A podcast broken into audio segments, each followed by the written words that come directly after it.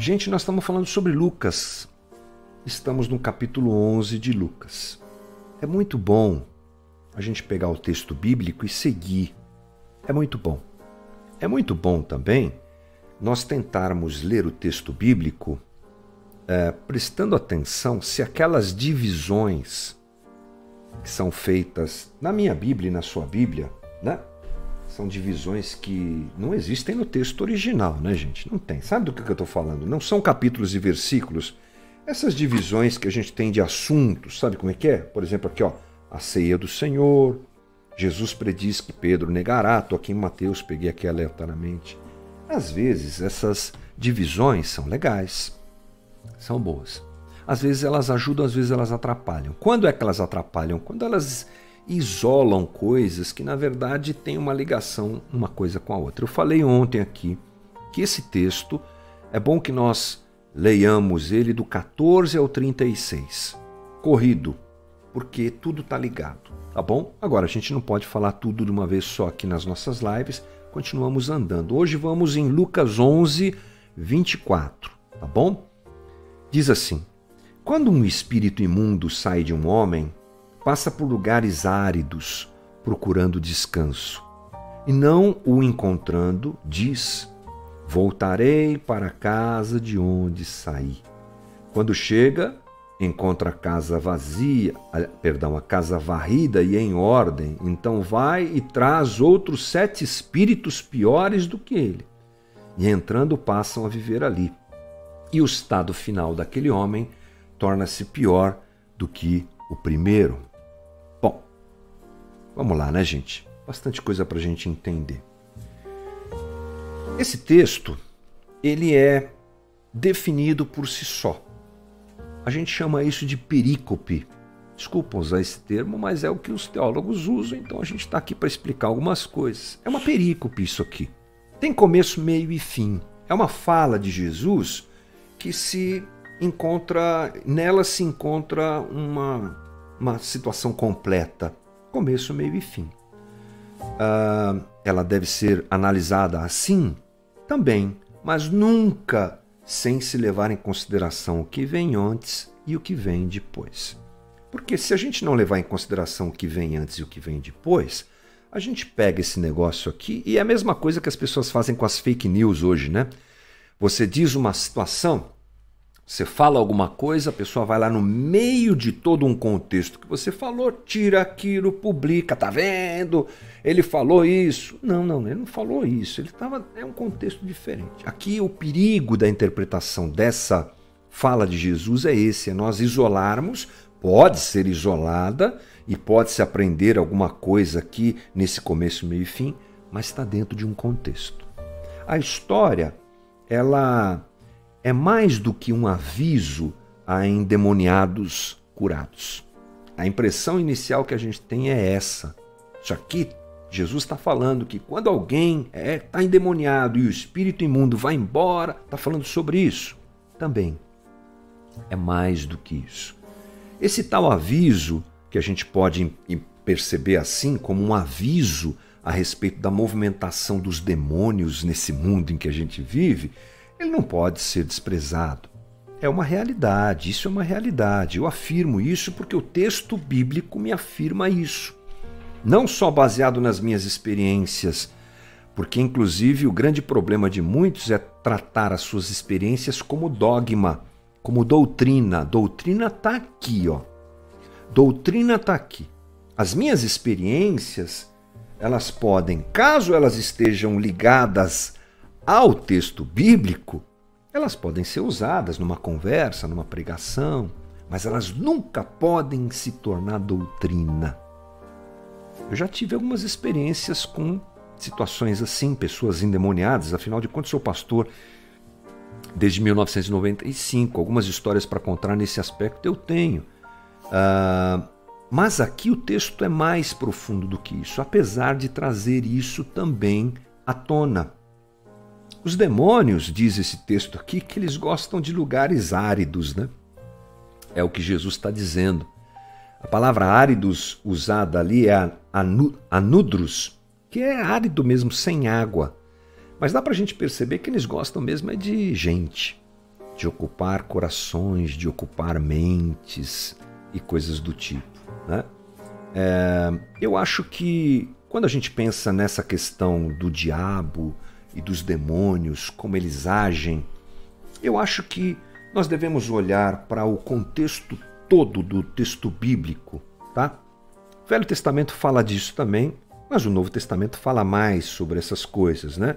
E aqui no Novo Testamento, quanto de tempo e de esforço dos escritores bíblicos é gasto em registrar coisas a respeito de demônios e de exorcismo? Quanto? Isso aqui é o Novo Testamento, ó. Quantas histórias tem aqui sobre expulsão de demônios? Quantas palavras e quantas citações você pode tirar disso aqui uh, que se referem ao diabo e às suas obras? Não é muito. Perto do todo, não é muito. Algumas páginas, não muito mais do que isso. Portanto, essa é uma realidade presente no texto bíblico, mas que não pode ocupar mais espaço na nossa espiritualidade do que ocupa no texto bíblico. Não é interessante isso?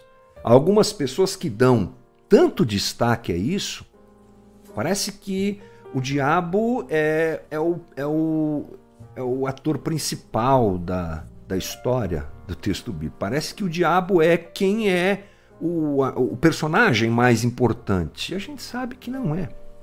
A gente não despreza, mas a gente não dá a ele mais do que deveria dar. Eu estou sempre olhando na internet promoção de livros, né?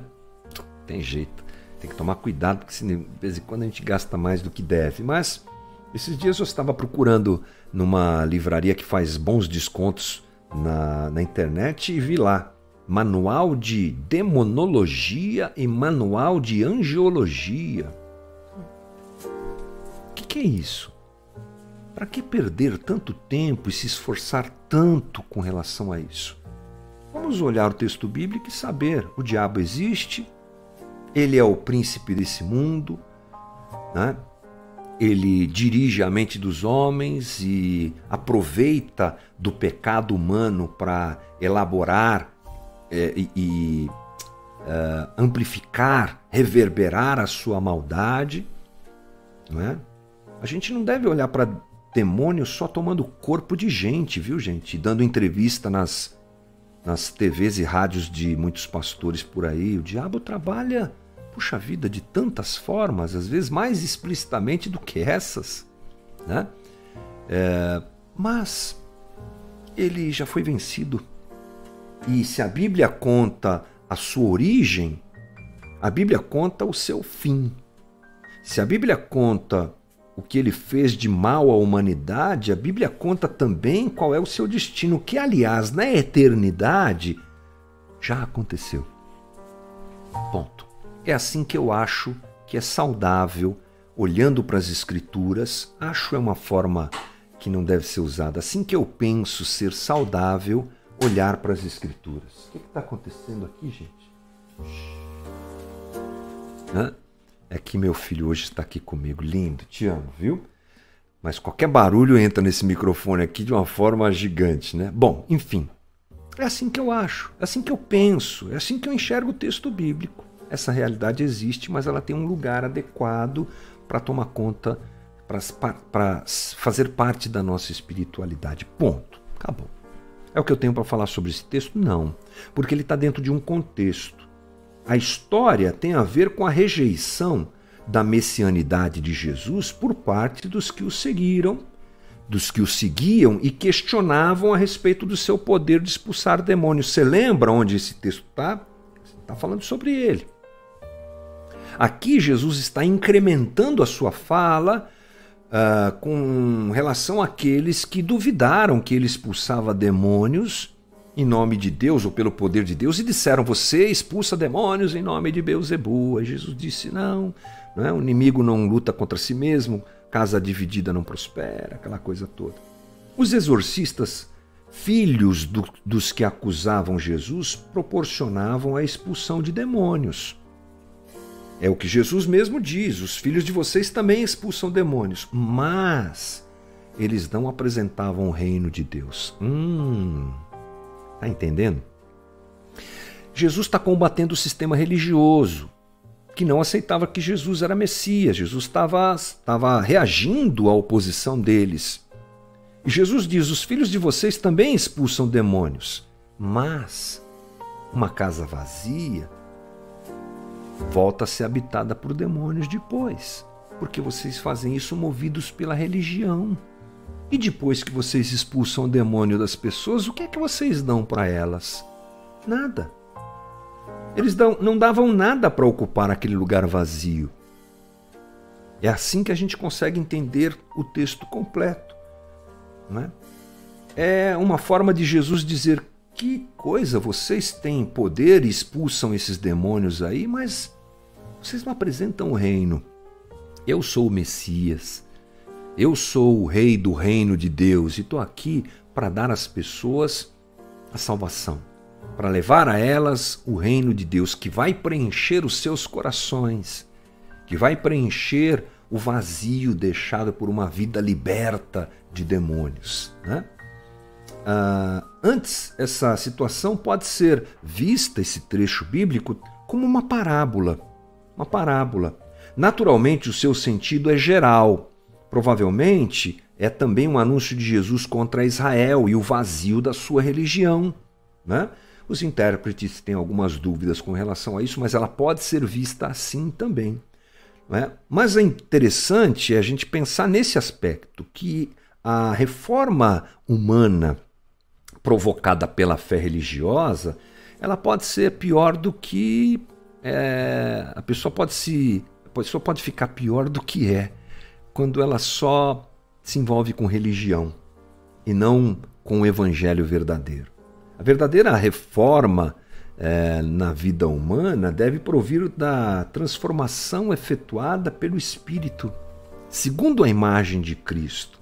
A reforma que não chega a isso, esse movimento que não é, é realizado pelo Espírito, termina em desastre.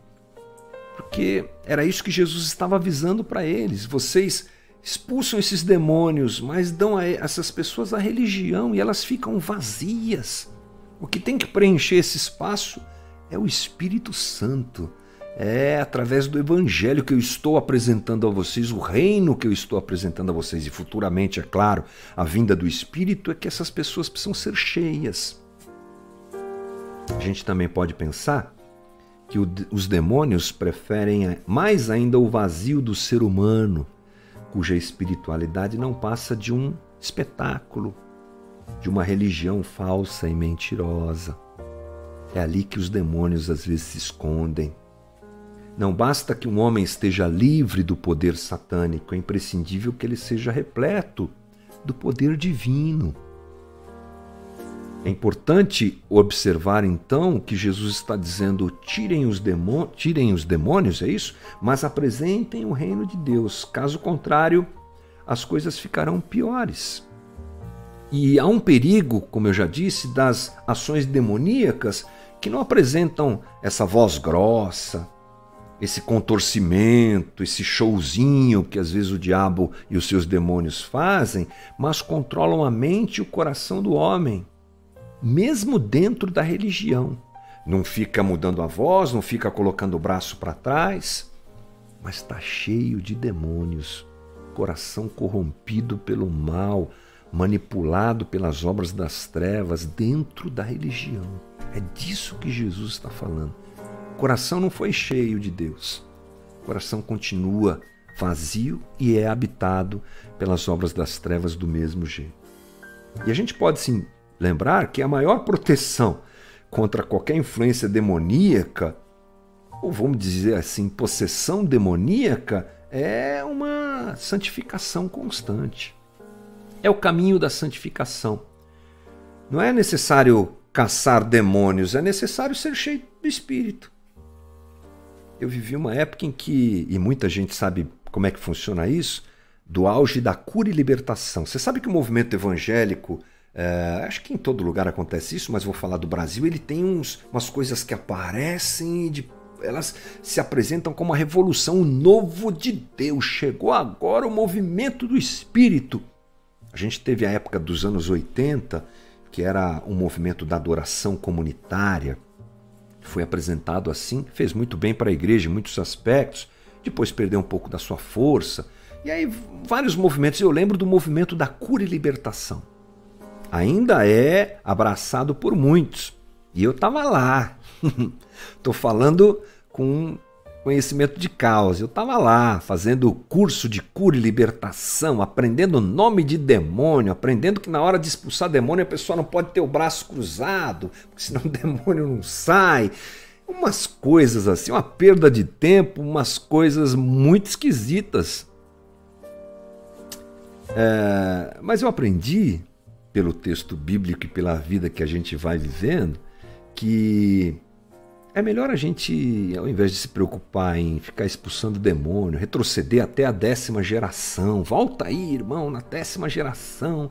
Lá, quem sabe, alguém fez uma macumba lá para você. Umas coisas assim. Encha-se do Espírito. Encha-se do Espírito. Leia o texto bíblico. Medite. Medite dia e noite. Foi a palavra de Deus ao povo de Israel e continua sendo a palavra de Deus ao coração do Israel de Deus hoje, que é a igreja. Medita na sua palavra dia e noite. Tenha uma vida de oração. Né? Busque uma relação com Deus que seja verdadeira. Fuja da aparência do mal. Mal tem aparência. A gente sabe o que é mal. A gente tem o Espírito Santo que grita com a gente quando o mal está se manifestando e o mal tem um jeito de se apresentar. Foge disso. Foge disso.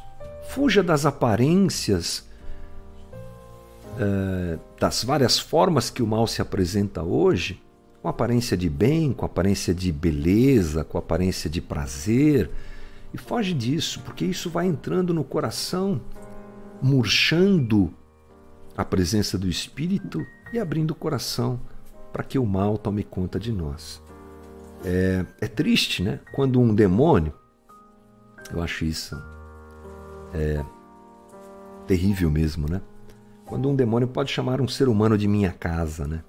Quando alguém chega ao máximo da bestialização que o pecado pode promover, a pessoa se torna bestial. Ela deixa de ter controle da sua mente, controle do seu corpo. Ela nem tem consciência do que ela faz, do que ela, de quem ela é. É muito triste isso. Então sejamos aqueles entendem que o Espírito Santo quer fazer de nós sua casa. Aliás, já somos. Ele já habita em nós. Paulo diz assim: dê ouvidos ao Espírito, seja cheio do Espírito. Fale com o Espírito. Uh, se relacione com o Espírito, melhor dizendo, né? Ore. Você sabe o que tem que fazer. Então, vamos lá. Vamos abrir o nosso coração para esse movimento de Deus, sabendo que se fomos libertos das trevas, precisamos dar espaço ao movimento de Deus também em nós. E também, para fechar, esse texto pode significar alguma coisa profética para Israel, que se esvaziou, né? A história de Israel é uma história de um povo que vai se esvaziando de Deus e vai sempre flertando e se lambuzando com a idolatria, com o mal, presente nas nações que estavam ao seu redor. Isso também pode ser uma palavra para Israel, é o que os estudiosos dizem.